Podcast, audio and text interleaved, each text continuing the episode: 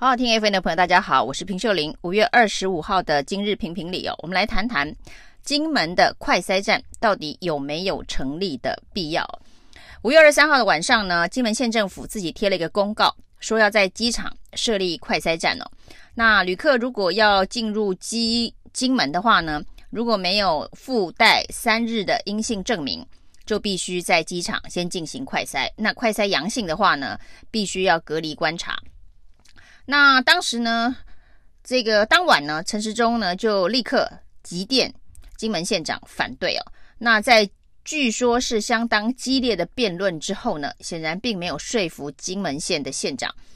那结果呢，说服不了金门县长，为什么不可以设这个快筛站呢？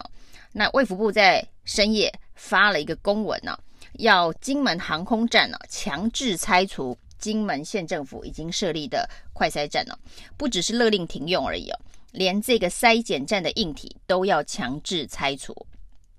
那金门县政府呢，当然喊冤哦。金门县长杨振武今天亲自到这个航空站哦，他看到了金门的航空站在拆这个筛检站，他非常的愤怒。他说呢，在五月十七号跟五月二十一号呢，金门县政府都发文给卫福部哦，表示说呢，为了离岛的防疫哦，因为到目前为止。金门是没有出现疫情的。那为了担心这个病毒会进入这个金门这个离岛，而且离岛重要的是哦，离岛的医疗资源相对于这个本岛是非常的不足哦。万一真的发生确诊的案例，恐怕呢，金门在地的医疗资源是没有办法应变跟处理的。那于是呢，五月十七号、五月二十一号两天呢，都连发公文给卫福部，要求要在金门的航空站设立这个快筛站呢，那做第一步的隔离防疫哦。但是呢，卫福部都没有回函呢。五月十七号的文没有回函，五月二十一号金门县政府再发，卫福部还是不回函呢。一直到五月二十三号呢，金门县政府只好自己公告，那要开设这个快筛站哦。结果陈时中打电话来了。那公文不回，那打电话来施压，要求他这个政策不能上路，这到底是什么样子的一个为官之道？也让大家很好奇啊。政府部门之间不是以公文往返作为一个最基本的沟通方式吗？为什么呢？发公文你不回，然后呢，已经决定要执行了，结果你立刻打电话来反对哦。那大家都还记得，在诺富特的这个混住事件的时候呢，有人到卫福部的部长信箱去爆料。那爆料完之后呢，这个公文转一转，最后呢，到底诺富特的疫情为什么会爆发？到底是谁包庇了这个诺富特混住的事件？没有立即处理哦。陈时中讲了一句俏皮话，他说呢，这是因为公文跑输病毒哦，公文跑得比病毒还慢，所以呢，诺富特这个混住。不当混住的情况哦，才会造成疫情的爆发哦。这个公文跑得比疫情、比病毒还慢的金句哦，真的是已经让大家气炸了。结果呢，这个惨痛的教训哦，卫福部居居然没有学会哦。金门的快筛站。当然也是为了防疫哦，也是为了要防堵病毒哦。没想到这一张公文还是跑得比病毒还慢哦。那如果卫福部认为说金门快筛站的设立会妨碍防疫，对防疫有不利的影响，也应该要立刻发文阻止哦。如果呢，认为这个金门的快筛站呢，对于防疫有正面的帮助的话，那当然也应该要立刻发文同意哦。这个不发文反对，也不发文同意哦，这到底是一个什么样子的一个指挥风格？那结果，这个每天早上都有一个跟所有地方政府所开的全国防疫会议哦。那这个防疫会议呢，是从五二零才开始开的。那开到现在呢，也只不过开了几次会哦。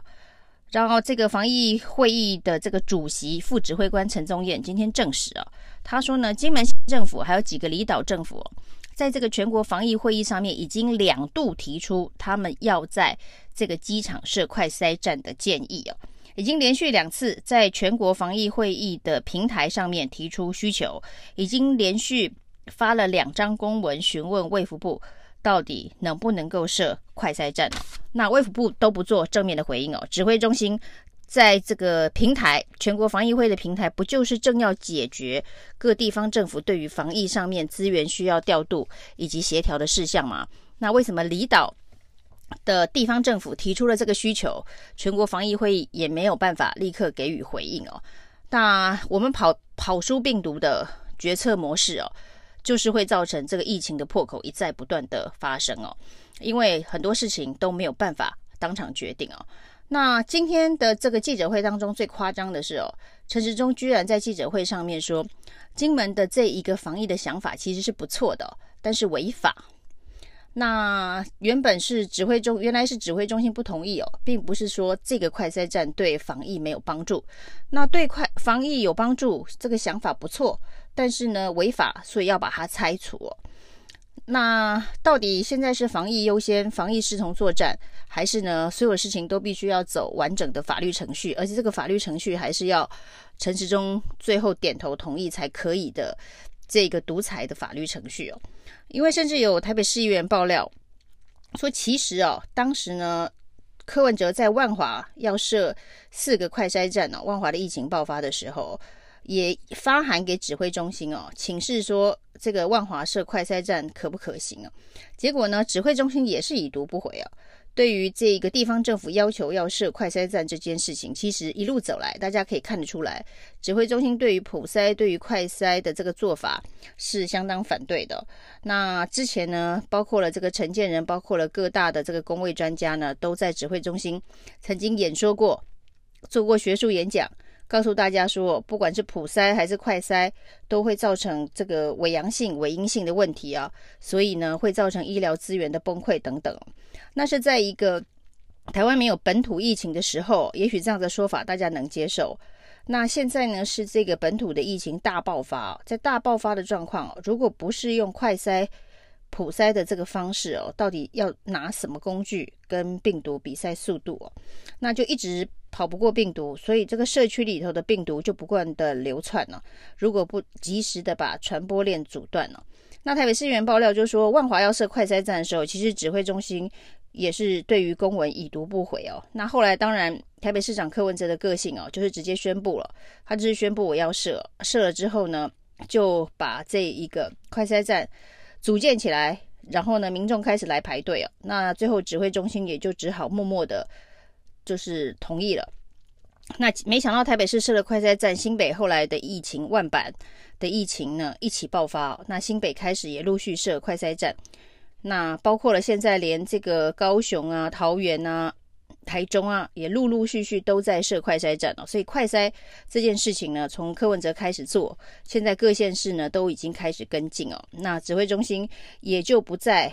去劝阻大家哦，只是呢，今天仍然在这个记者会当中公布了，就是说各县市的这一个快筛都没成效，这个伪阳性都太高哦。那指挥中心既然都已经默许了，各县市呢，这个默默的把快筛站设立起来，而且现在也认为说快筛广筛的确是比较有效的阻断。疫情的方式哦，那为什么独独对于金门的这个快筛站有意见哦？那因为金门是离岛嘛，那金门的这一个快筛站呢，现在没有办法设立。那未来如果金门爆发疫情的话，整个医疗资源的后送会显得相当的困难。那除了这一个普筛快筛的这个决策跟指挥中心呢有想法有落差之外啊。另外，大家最关注的还是疫苗问题哦。这个疫苗的问题呢，这个在之前呢买不到疫苗的时候，还曾经有这个民进党的立委说，因为我们防疫太好了，不适合去跟国际上其他国家抢疫苗，这样子很奇怪。那现在呢，就是疫情大爆发，大家都想要打疫苗的时候，现在却没有疫苗，但是仍然在一些私底下的管道，包括了也传出鸿海集团呢要跟这个。呃，上海的复星谈这个买进 BNT 的疫苗，那这件事情哦，似乎指挥中心也没有给很正面的回应哦。那金门也说呢，他们想要自己进口中国大陆的疫苗。那指挥中心对于这件事情呢，也看来是反对的态度。那莫德纳呢，现在已经确定了要跟韩国合作，这个用三星的晶片换莫德纳疫苗的生产了。那这件事情呢，台湾为什么没有办法代工莫德纳的疫苗？是不是跟这个所谓的高端疫苗的这个疫苗国家队的这个坚持有关系哦。那此时此刻，国家利益跟个别的这个疫苗公司的利益哦，民党政府要如何的思考？这恐怕对于未来整个台湾防疫的这个战线是会有非常关键的影响。谢谢收听，请继续关注好好听 FM，并分享给您的好朋友。